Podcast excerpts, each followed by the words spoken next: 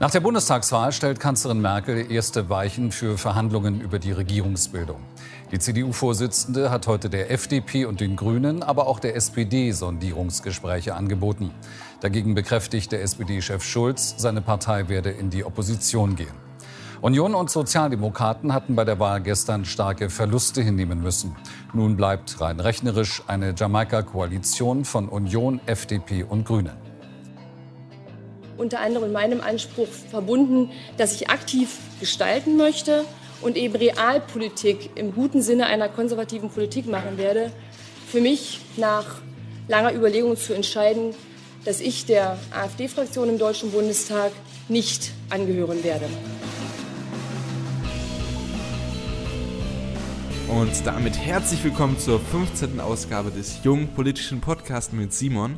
Schönen guten Tag und mit Roman. Hallöchen. Und ich habe da ja mal so eine Frage an dich, Roman. Irgendwie, ich höre da so, ganz leise höre ich da was im Hintergrund. Ist, Hörst du das so auch? langsam, ist, irgendwie wird es lauter. Kommt da jemand? Ja, ich glaube, ich glaube, eine Jamaika-Koalition kommt auf uns zu, denn Nein. nach der Bundestagswahl gibt es scheinbar nur eine einzige Regierung, die überhaupt zustande kommen wird, da die SPD in die Opposition geht. Daher unser erstes Thema Jamaika bzw. Jamaika Koalition. Den Beitrag dazu hat der Roma gemacht und den hört ihr jetzt. Die Bundestagswahl 2017 ist vorüber. Das vorläufige Ergebnis ist an einigen Punkten doch relativ überraschend. Während die Union vor gut zwei Monaten in manchen Umfragen noch bei 40 Prozent stand, steht sie jetzt mit knapp 33 Prozent vor einem historisch schlechtem Ergebnis. Und auch die SPD kann das fatale Ergebnis von nur knapp über 20 Prozent nicht kleinreden und hat erklärt, jetzt in die Opposition zu gehen. Die künftige Fraktionsvorsitzende und damit auch Oppositionsführerin wird die ehemalige Arbeitsministerin Andrea Nahles. So bleibt nur noch eine realistische Regierungskoalition übrig, nämlich das Jamaika-Bündnis bestehend aus Union, FDP und Grünen.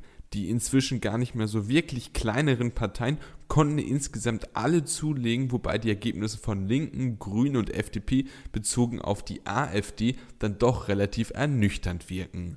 Die AfD konnte mit 12,6% drittstärkste Kraft im Bundestag werden, was schockierend viel ist, aufgrund letzter Umfragen aber auch zu erwarten war. Darauf folgen die FDP mit 10,7, die Linke mit 9,2 und die Grünen mit 8,9 AfD und FDP legten am deutlichsten zu, die Grünen sind mit ihrem beinahe gleich gebliebenen Ergebnis aufgrund von teilweise katastrophalen Umfrageergebnissen relativ zufrieden, bleiben allerdings kleinste Kraft im Bundestag. Unsere Zukunft heißt also Jamaika. Das scheint zumindest der Plan zu sein. Allerdings nur vorerst, denn die Koalitionsverhandlungen dürften sich als äußerst schwierig erweisen. Besonders die FDP und die Grünen dürften in manchen Punkten elementare Unterschiede haben. Die FDP steht selbstverständlich zu den Klimazielen von Paris. Was uns unterscheidet, ist, dass wir diese ideologischen und subventionsgetriebenen energiepolitischen Vorstellungen, die die Grünen haben, ablehnen, sondern auf ein marktwirtschaftliches Modell setzen. Ja. Da ist der Unterschied. Herr Linde, aber das, das ist jetzt auch, also äh, das kann man auch noch ein bisschen weitermachen, wer da ideologisch ist. Eine interessante Frage ist also nicht nur, ob und in welcher Form die Jamaika-Koalition zustande kommt, sondern wohl auch, wie lange sie halten wird.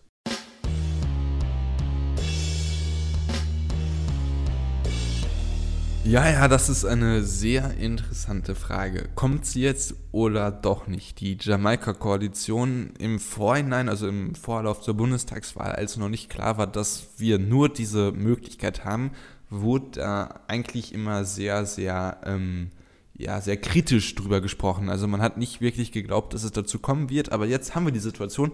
Und was glaubst du, Simon? Also wir hatten ja, es gab ja Zeiten, ähm, wo wir in unserem Podcast ja auch drüber gesprochen haben, dass die CDU bei 40 Prozent steht, wo wir über Schwarz-Gelb spekuliert haben. Dazu hat es jetzt ähm, aufgrund einer historischen Niederlage der CDU dann doch nicht gereicht. Und jetzt ähm, kommt es ähm, zu Jamaika höchstwahrscheinlich. Und ich muss sagen, also grundsätzlich finde ich das natürlich echt schwierig, weil wenn man sie ganz realistisch sich mal die Parteien anguckt, sage ich mal, dann haben die Grünen mit der FDP jetzt nicht allzu viel ja. zu tun eigentlich.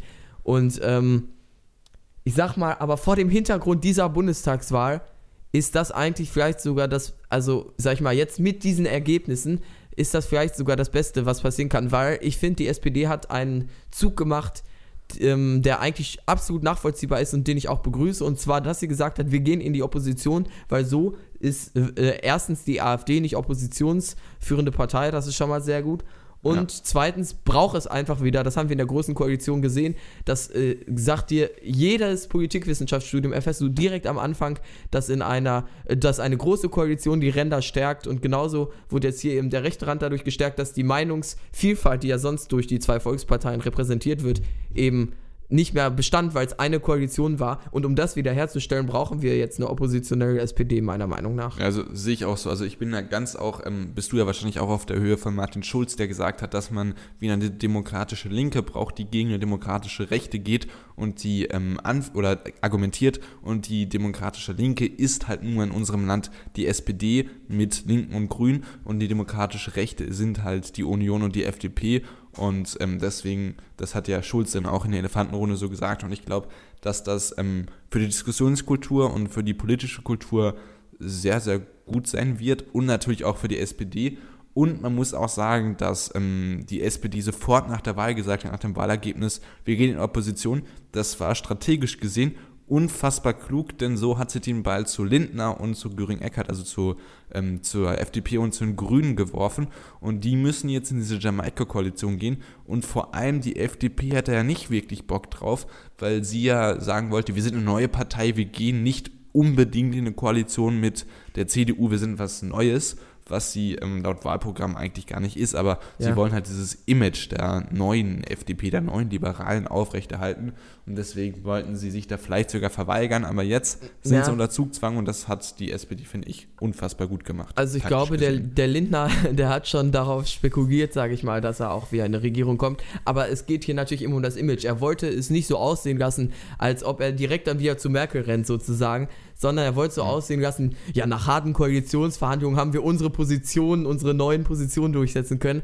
Das hat jetzt nicht so ganz funktioniert, sage ich mal. Und das war natürlich durchaus, stimme ich dir zu, taktisch das Beste, was die SPD machen konnte für die eigene Partei, weil das haben wir auch schon, ähm, glaube ich, bei unserem Bundestagswahlspezial gesagt, nochmal große Koalition, das hätte die SPD an den Rande des äh, Todes, sage ich mal, getrieben. Äh, ja. Sie ist ja jetzt schon mit knapp 20 Prozent eigentlich tot. Und äh, ähm, ich sag mal, deshalb war es die einzig beste sag, Entscheidung, in die Opposition zu gehen, auch meiner Ansicht nach für das Land. Wie gesagt, das habe ich ja vorhin schon erklärt. Trotzdem finde ich, ist es natürlich, fand ich, dass der Schulz das ein bisschen zu radikal gemacht hat. Ich begrüße das auch. Ich habe ja auch die ganze Zeit gemeckert, dass es im mhm. Wahlkampf, ähm, mhm. dass er da so ruhig, äh, dass er ruhig war und irgendwie dieses TV-Duell nichts war. Und ich war auch weiß ich nicht, teils positiv überrascht, auch als er dann bei dieser Berliner Runde, ich weiß nicht, wer von euch das gesehen hat, als er da auf einmal dann so richtig losgelegt hat. Ähm, aber ich finde, grundsätzlich zu sagen, was er ja so ein bisschen nach außen vermittelt hat, dass wir verweigern uns jeglichen Gesprächen überhaupt, geht nicht, weil das ist für mich ein demokratisches Prinzip schon, dass man miteinander spricht, auch wenn ich natürlich den Gedanken verstehe ähm, und das aus Sicht der SPD absolut Sinn macht. Ja, also jetzt ist nämlich genau diesen Punkt, den du angesprochen hast, da haben wir in der Vorbesprechung schon gemerkt, dass wir da nicht so ganz auf einer Wellenlänge sind, weil ich persönlich würde sagen, dass ähm, die SPD, also das wirft ja unterschwellig vor, dass sie da undemokratisch handelt. Und das finde ich nicht, weil ähm, wenn man sagt, man steht zur Koalitionsverhandlung nicht zur Verfügung, dann ist es ein gutes Recht. Und ähm, Du, du, du stellst, du tust dir so, als ob das auf einer Ebene wäre, wenn man das überträgt, dass zum Beispiel zwei Länder nicht mehr miteinander reden, dass die diplomatischen Beziehungen ähm, abkappen. Und das ist ja eindeutig nicht der Fall. Also wenn man einfach sagt, wir wollen aus unserer politischen Sicht nicht in diese Koalition, dann ist das Na, ähm, das gute so, Recht so einer jeden Partei, ja weil es halt ein Selbstbestimmungsrecht gibt. Ja. Das gibt es nicht nur ähm, bei, bei der Auswahl der Sexualpartner, sondern halt auch bei der Auswahl der Koalitionspartner. Ich, ich Und, bin ja voll ähm, bei, ähm, bei dir, dass äh, die SPD sagt, wir wollen äh, aus politischen Gründen nicht in diese Koalition, aber sie sagt das eben nicht, wir wollen nicht aufgrund unserer politischen Position in diese Koalition. Sie sagt, wir, so ein bisschen, wir wollen aus Prinzip nicht in die Koalition. Was ich ja, ja auch halt begrüße. Taktik. Aber natürlich ist das Taktik. Aber ich sag mal, vor allem vor dem Hintergrund dieser Bundestagswahl, wo es eigentlich nur zwei realistische Koalitionen gibt oder gäbe, und zwar GroKo und Jamaika, kannst du nicht sozusagen die eine Alternative von vornherein ausschließen. Also du, weil so du musst, er zwingt ja sozusagen jetzt die FDP, die Grüne und die CDU zueinander zu finden. Wie gesagt, ich finde, ich begrüße das, aber ich finde nicht, dass man sagen kann, wir verweigern uns überhaupt mit Merkel zu sprechen. Äh, wenn die irgendwie anruft, kann sie gerne versuchen. So, ich stehe da nicht für Koalitionsverhandlungen zu bereit. Ich finde, man sollte grundsätzlich immer eine offene Haltung zu aber er Parteien geht da, er äh, und Koalitions- und Verhandlungen ja, haben. Er geht aber zu 100% nach dem Wählerwillen. Die äh, Große Koalition wurde mit 14 Prozentpunkten weniger im Vergleich zur Bundestagswahl 2013 eindeutig abgewählt. Das heißt, die ähm, Deutschland will die Große Koalition nicht mehr haben und das ist das ist als erstes im Sinne der SPD, ist es im Sinne der Wahlbevölkerung, dass sie diese Regierung nicht nochmals haben wollen. Also für mich sehe ich da nichts Undemokratisches. Du tust dir immer so, als ob die ähm, SPD da jetzt ein großes Verbrechen begeht. Nein, aber es, ich finde es schon sehe, undemokratisch, wenn man aus Prinzip Gespräche verweigert. Wenn man sagt, halt aus Prinzip machen wir es nicht. Es ist Taktik mit einem kleinen Hauch von Populismus, aber dieser ganz ja, genau. kleine Hauch von äh, Populismus muss man halt bei so einer harten Taktik dann auch fahren. Ja, das ist dann vielleicht grundsätzliche politische, vielleicht verschiedene Ansichten. Ich finde es immer schwierig, ähm, aus ja, Prinzip Dinge nicht zu tun. Ich finde, man sollte ja, immer wenn, auf wenn, den wenn Inhalt die SPD gehen. sagt, aus Prinzip, aus Prinzip gehen wir da nicht rein.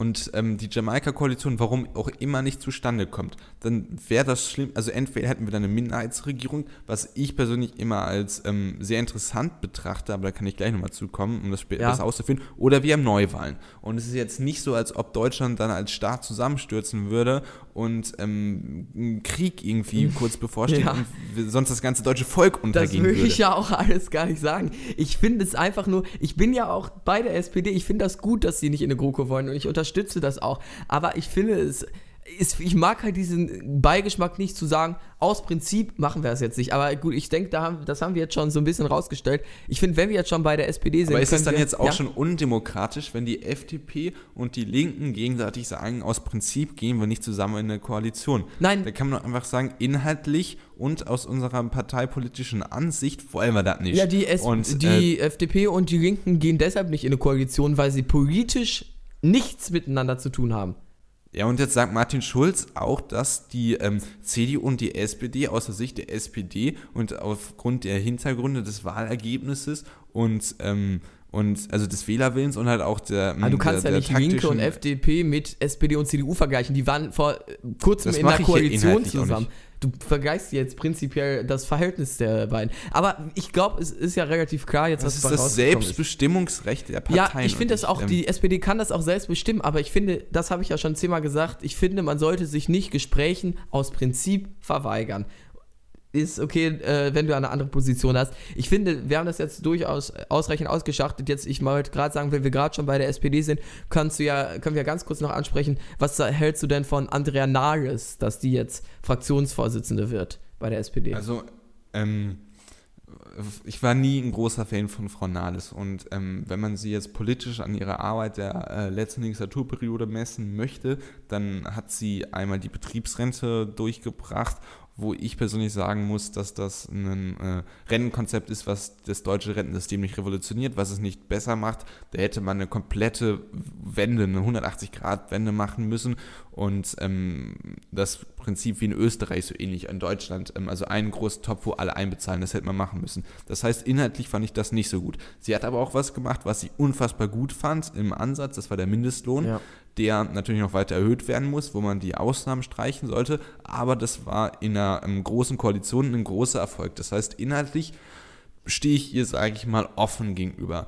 Ähm, aber ich persönlich muss auch sagen, dass ich, ähm, das, das ist jetzt so ein persönliches Gefühl und ähm, faktisch gar nicht belegbar, aber irgendwie hat sie mich nie so richtig angesprochen. Ich bin total bei und dir. Frau, ja. Und Frau Nahles ähm, ist halt auch ein Teil ich glaube, sie ist im SPD-Präsidium und ähm, ist halt, also sie ist halt immer noch einer der alten Führungsriege. Das heißt, es ist jetzt kein Umbruch, es ist jetzt kein komplett neuer, es ist kein Marco Bülow ja, oder genau, das, den hätte ich jetzt auch gerade genannt tatsächlich. Ja, äh, ja aber ähm, also ich weiß nicht, es, ich verstehe jetzt den Gedanken, weil sie vertritt ja so ein bisschen den linken Flügel der SPD und das ist ja auch die Zukunft. Aber für mich ist das jetzt keine weißt du, ich bin da total bei dir. Vom Gefühl ist das irgendwie nicht so diese diese, weiß ich nicht, der weibliche Jeremy Corbyn, das ist natürlich jetzt ein hoher Anspruch, aber das verkörpert sie halt nicht mal im Ansatz. Und ja. Und, aber, aber man muss auch so fair sein und sagen, die Entscheidung ist jetzt so getroffen. Und, ich kann sie auch Sie hat jetzt vier nachvollziehen. Jahre lang Zeit. Ja. Sie hat vier Jahre lang jetzt Zeit, uns das Gegenteil zu beweisen und ich hoffe, dass sie das macht. Ich bin total bei dir. Ich habe auch nicht aus Prinzip was dagegen und war jetzt saß auch nicht irgendwie enttäuscht da irgendwie, weiß ich nicht, vor, vor Twitter, als ich das gelesen habe. Also alles, alles gut, sag ich mal.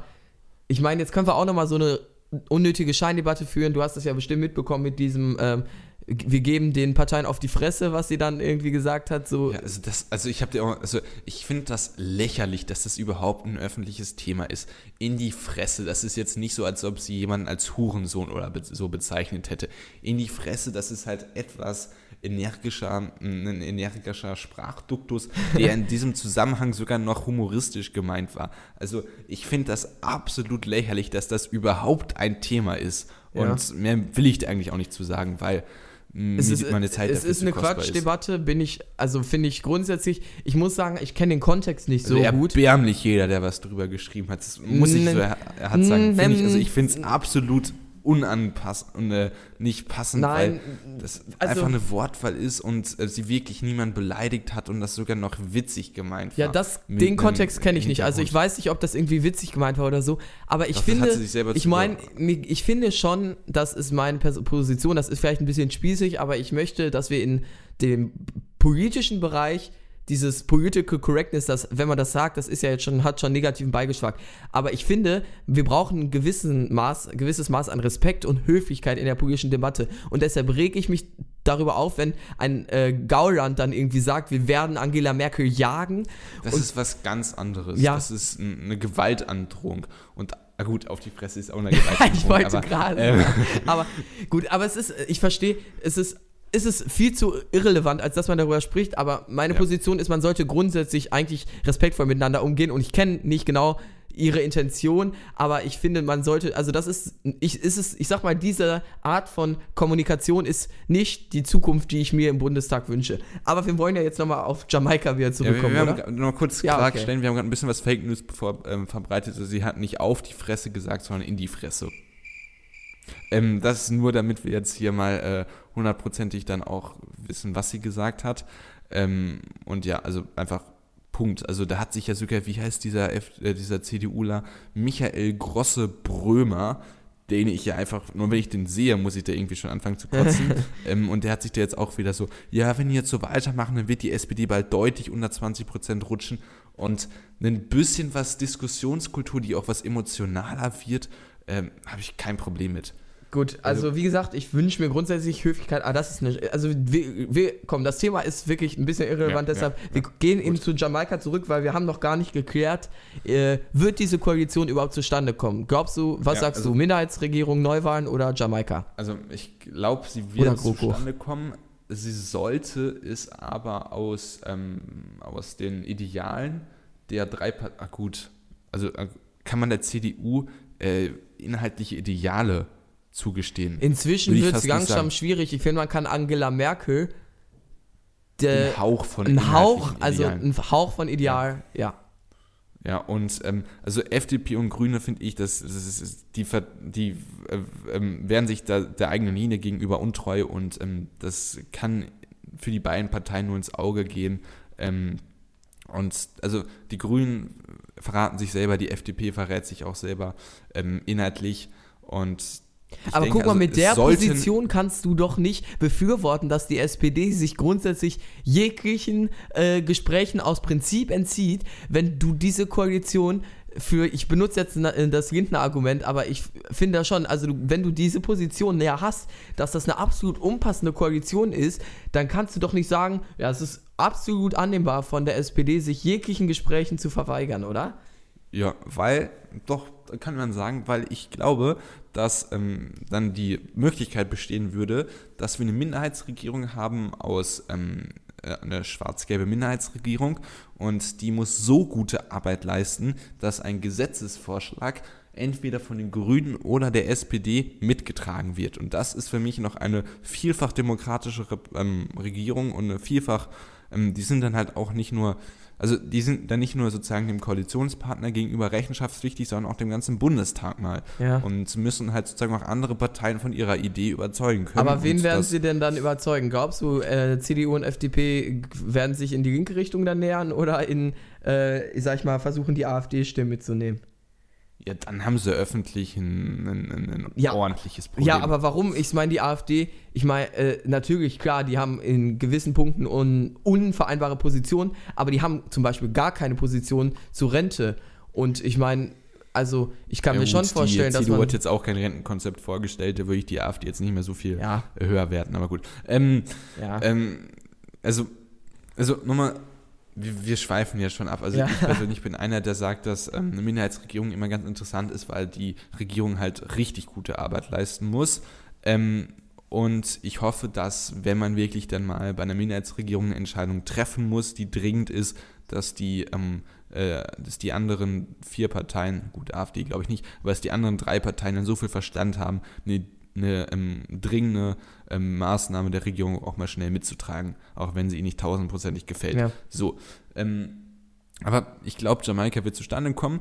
Ähm, ich glaube, die Kombination, also die Kombination, die da rauskommt, wird ganz interessant und interessanter als die große Koalition. Aber wie diese Konstellation rauskommt, bin ich der Meinung, dass die Grünen und die FDP ihre eigenen Ideal, äh, Idealen ähm, Glaubst du Ich nicht? es- Ideale nicht verraten, würdest du sagen wahrscheinlich. Ja, ne? Ideale Aber verraten, glaubst ja, du, genau. dass beide, also glaubst du, ich glaube, es wird am Ende darauf hinauslaufen, dass eine Partei sozusagen sich da ein bisschen Nein, nein, nein, das glaube ich nicht, das glaube ich nicht. Du glaubst, Also dass die, die, beide ähm, irgendwie die so eine Mischung und die dann alle Scheiße finden irgendwie? Nein, Also das ist, das ist, das ist halt ähm, von Themengebieten. Das heißt, die Grüne werden sehr viele Zugeständnisse in Sachen Umweltschutz bekommen. Das, Das heißt, da wird auch, die ja. ähm, FDP und die CDU und die CSU werden ordentlich zurückfahren und vielleicht gibt es sogar einen Kohleausstieg, also nicht 2030, aber was weiß ich, irgendwie Kohleausstieg wird zum Beispiel vereinbart oder irgendwas Cooles zu Elektroautos, was weiß ich. Ja. Ähm, und Genau. dann kann, kriegt die FDP in Sachen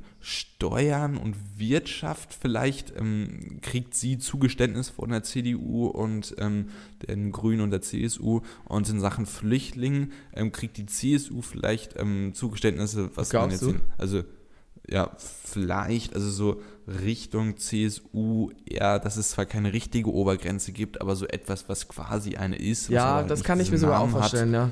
Und ähm, dass es dann halt so immer ähm, themenbereichsmäßig, dass jeder sozusagen kann, dann kann die FDP sagen, wow, guck mal, was wir hier in der Wirtschaftspolitik Ja, geschafft genau. haben. Die Grünen sagen, wow, guck mal, was wir in der Umweltpolitik geschafft haben. Die äh, FDP, äh, die, die, die, ähm, die CDU sagt jetzt, wow, was wir hier bei der Wie wir Thema? unser Bruttoinlandsprodukt hier gesteigert haben. ja, oder innere Sicherheit oder Arbeitslosigkeit.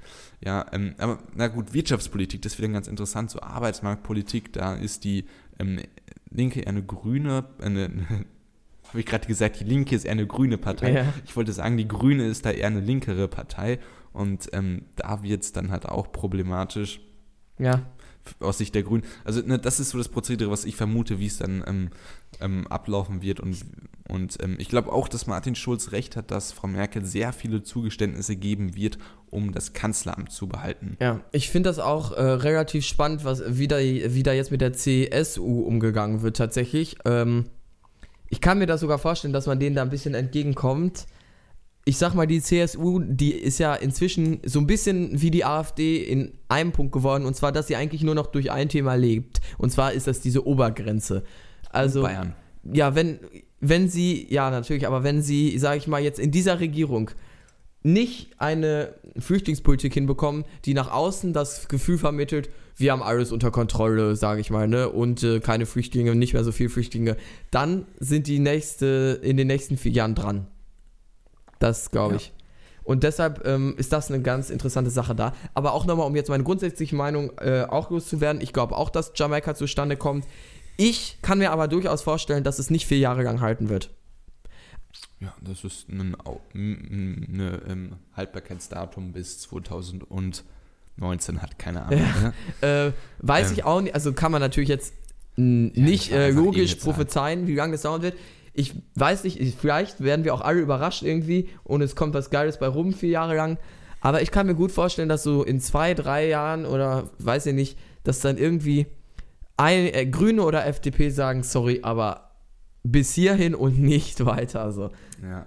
deshalb, das ist ganz, also das kann ich mir durchaus vorstellen, dass wir schon früher als in den nächsten vier Jahren äh, erneut in Deutschland an die Wahlurne spazieren Also, werden. ja, ach, und was wir ähm, auch ein bisschen was unter den Tisch fallen gelassen haben, ähm, die FDP und die Grünen wollen ja eine, eine, eine, eine ähm, ähm, parteiinterne Abstimmung, eine basisdemokratische ähm, Abstimmung darüber machen, ob sie in diese Koalition gehen. Ja. Und ähm, da kann ich mir vorstellen, dass es vor allem bei, der, bei den Grünen da Probleme gibt, weil zum Beispiel die Direktkandidatin aus Berlin-Kreuzberg, Friedrichshain, die Nachfolgerin von Herr Ströbele, Ja. äh, von Hans-Christian Ströbele, hat gesagt, dass sie in der Jamaika-Koalition auf jeden Fall nicht Ja, das habe ich auch mitbekommen, aber ich glaube trotzdem, dass es auf Dauer, äh, dass es, also ich glaube, die grüne Basis hat auch mal Bock wieder zu regieren.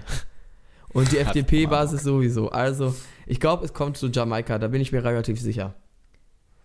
Wird. Ja, Gut. Also, hm. Dann, ja, wir werden es ja sehen, aber ich glaube, wir haben ja beide gesagt, wir ähm, glauben an Jamaika. Ähm, an, ob an die inhaltlichen äh, Ergebnisse ist noch eine andere Sache. Jetzt kommen wir auf jeden Fall zu einem zweiten äh, richtig relevanten Thema dieser ähm, Bundestagswahl-Nachwoche. Ja, genau. Ich weiß nicht, wie das sein soll. Die Woche nach der Bundestagswahl. Denn es gab einen intriganten Parteiaustritt von Frauke Petri, oder nee, Parteiaustritt noch nicht, aber einen Fraktionsaustritt auf jeden Doch, Fall. auch schon. Sie hat auch den Parteiaustritt äh, angekündigt. angekündigt, aber er ist noch nicht, hat noch nicht stattgefunden.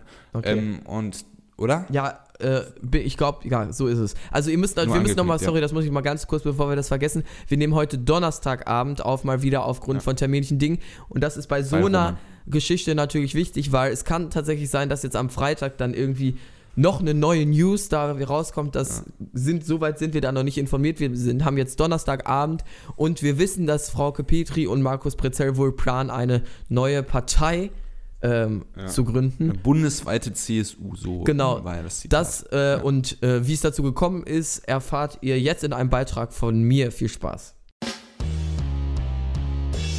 Am Montag, direkt einen Tag nach der Bundestagswahl, verkündete Petri in der Bundespressekonferenz eine Bombe. Sie wolle der AfD-Bundestagsfraktion nicht beiwohnen. Über die Woche wurde die Dimension von Petris Plänen immer deutlicher. Am Ende steht die Gründung einer neuen Partei. Aber schauen wir mal chronologisch zurück. Sonntagabend ist das Ergebnis für die AfD klar. Sie zieht wie erwartet in den Bundestag ein und zwar mit 12 bis 13 Prozent. Der Jubel der AfD-Anhänger ist groß. Alexander Gauland kündigt an, Wir werden sie jagen. Wir werden Frau Merkel oder wen auch immer jagen. Und Frauke Petri twittert, Direktmandat für die AfD gewonnen. Danke für dieses überragende Ergebnis. Einen Tag später, am Montag, kommt dann die Überraschung. Frauke Petri gibt auf der Bundespressekonferenz ohne das Mitwissen ihrer Kollegen bekannt, der AfD-Bundestagsfraktion nicht anzugehören. Für mich nach langer Überlegung zu entscheiden, dass ich der AfD-Fraktion im Deutschen Bundestag nicht angehören werde. Dienstag kündigte Frauke Petri dann an, endgültig aus der AfD austreten zu wollen. Es gibt Gerüchte, sie wolle sich eine eigene Fraktion aus den austretenden AfD-Mitgliedern zusammenstellen. Mittwoch werden Spekulationen zu einer Parteigründung Petris laut. So kommt ans Licht, dass Petri sich bereits im Juli die Domain dieblauen.de gesichert hat. Petri äußert sich daraufhin, dass Blau verkörpere eine Idee, sei aber kein Parteiname. Am Donnerstag berichtet der Kölner Stadtanzeiger dann aber, dass Petri und ihr Mann Markus Prezell doch eine eigene Partei planen. In einem Interview mit dem Kölner Stadtanzeiger hat Prezell von den Plänen bezüglich einer Parteigründung erzählt. Zitat man braucht die CSU bundesweit. Ein Modell auf Bundesebene erscheint mir sehr interessant. Konzeptionelles Vorbild soll also die CSU werden, nur ohne die, Zitat, monetär und personell schwarzen Löcher. Ob Petri den Lucke machen wird oder sich behaupten kann, wird sich zeigen. Einen entscheidenden Vorteil gegenüber Lucke hat sie aber. Sie sitzt im Bundestag und hat dadurch wohl eine gesicherte, dauerhafte mediale Aufmerksamkeit, die AfD-Gründer Bernd Lucke nach seinem Parteiaustritt nicht wirklich zugute kam.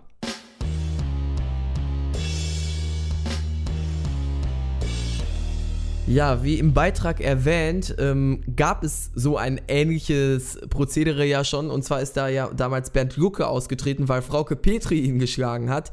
Und der spielt eigentlich so gut wie keine Rolle mehr. Jetzt ist die Frage, wird Frauke Petri das ähnlich gehen oder geht sie das taktisch besser an? Also es fällt ja schon auf, ähm, das war vielleicht auch, kam das im Beitrag ein bisschen rüber, ich habe das ja so chronologisch aufgebaut, dass tatsächlich das jetzt so immer Stück für Stück irgendwie gestreut wurde, irgendwie die Information in den Medien, dass mit jetzt möglichst eine Woche lang über Frau Petri dann auch berichtet wird. Ähm, wird sie damit durchkommen? Was denkst du?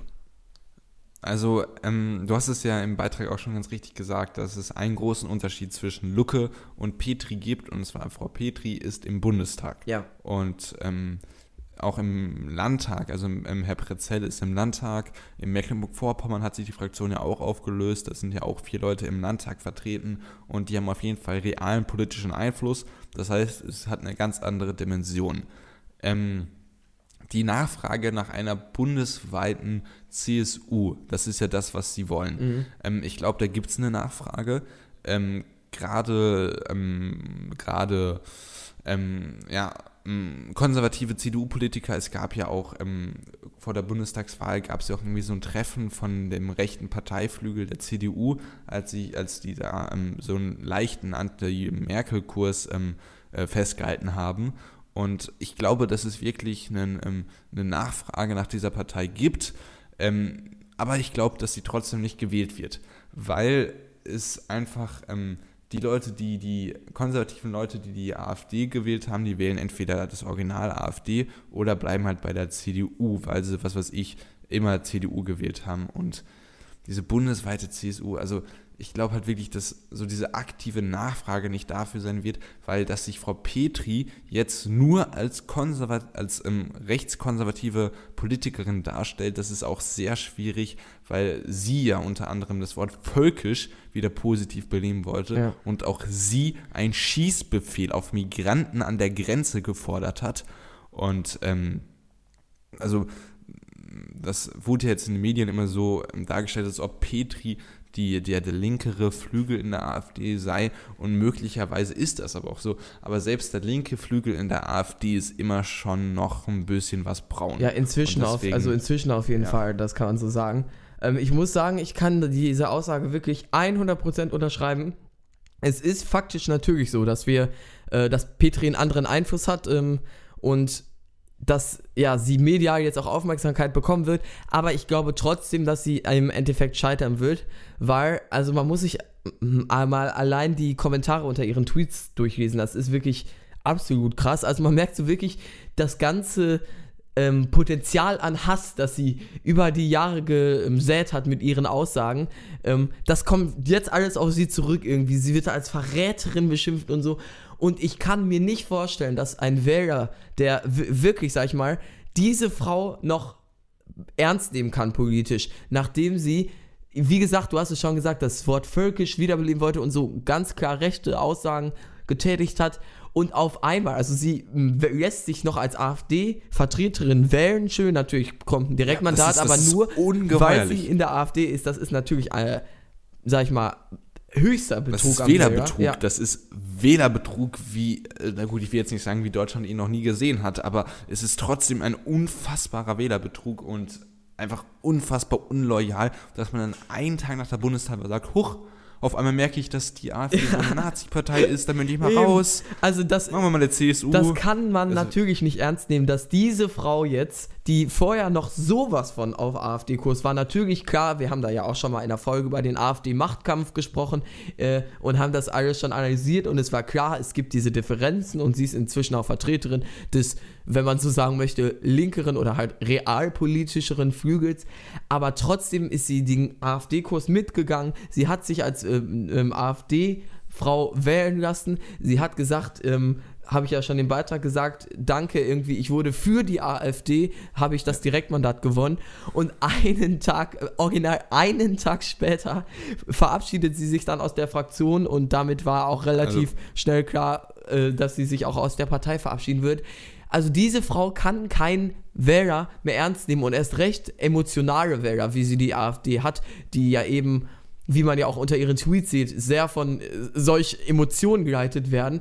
Die wählen doch nicht so eine Person, die sich dann über solche, ich sag ich mal, dreckigen Wege da in die Politik ein, ja, also, einarbeitet. Das ist wirklich unglaublich.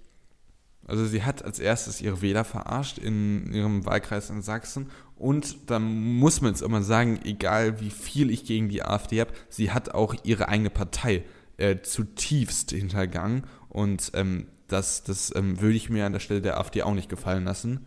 Also man, nur rein sachlich gesehen ist es auch der Partei gegenüber ein Verrat. Und was auch noch zusätzlich kommt, sie hat das Ganze ja in der Bundespressekonferenz Ja. ähm, verkündet. Und das war auch dem Organ der Bundespressekonferenz so, so unfassbar abwertend gegenüber. Da wurde man, da wurde über, die, ähm, über das Wahlergebnis der AfD gesprochen und sie hat das für ihre, ihren eigenen parteipolitischen ähm, Kampf wirklich missbraucht. Das hat auch der ähm, äh, Leiter Der der, da, Bundespressekonferenz, der Sprecher, hat das dann noch ähm, äh, angemerkt und hat auch gesagt, dass es, dass es ungeheuerlich ist, dass sie das überhaupt gemacht hat und dass sie da noch nicht mal Fragen zugelassen hat. Das ist Ja, ungeheuerlich. Ich fand es auch gut, sie dass ist da sich ja eingeladen, ne? Die Bundespressekonferenz Ja. lädt die Politiker ein und sie äh, nutzt das für ihre politischen Machtspielchen und verabschiedet sich. Also das ist unglaublich Also ich fand es auch gut, dass Herr Meuthen sich da entschuldigt hat und ähm, das ist, wie gesagt, dem WLAN gegenüber größte Verarschung halt auch der Partei gegenüber. Ja, das klingt Ähm. jetzt natürlich, ich meine, es ist klar, wir haben,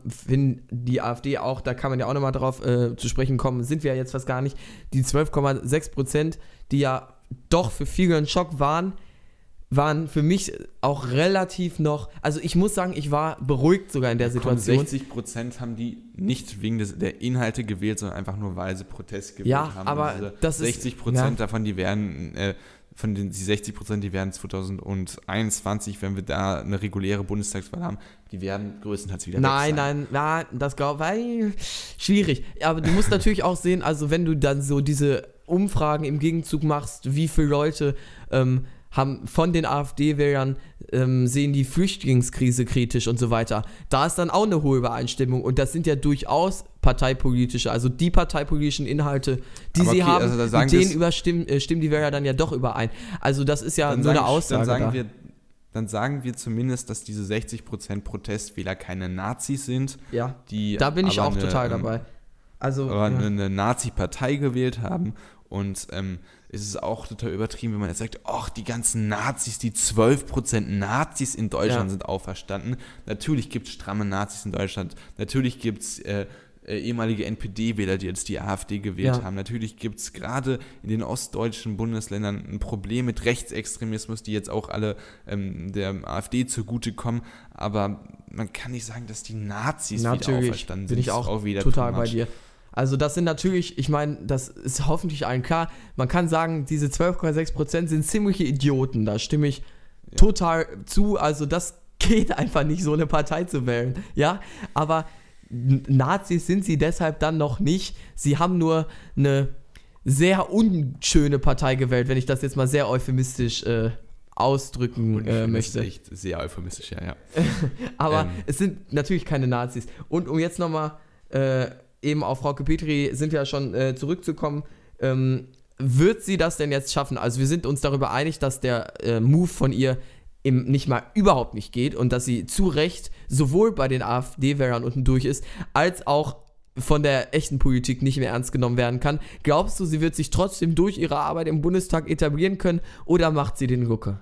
Also nach diesem Brexit, das muss man nochmal sagen, den Wortwitz haben wir uns auch noch ausgedacht. ähm, nach dem Brexit, ähm, ich glaube auf jeden Fall, sie hat ihr Mandat als Fraktionslose aktuell oder dann halt ähm, später als in ihrer neuen Partei der deutschen Vernunft, keine Ahnung, wie sie das nennt.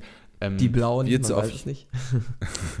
äh, wird sie auf jeden Fall Arbeit leisten, ähm, aber nee, also das, das, das, also es gibt vielleicht rein inhaltlich, wenn alle inhaltlich wählen würden, bin ich wirklich der Meinung, dass es eine Nachfrage nach einer bundesweiten CSU gibt. Das finde ich katastrophal aus meiner persönlichen politischen Überzeugung, aber es gibt diese Nachfrage.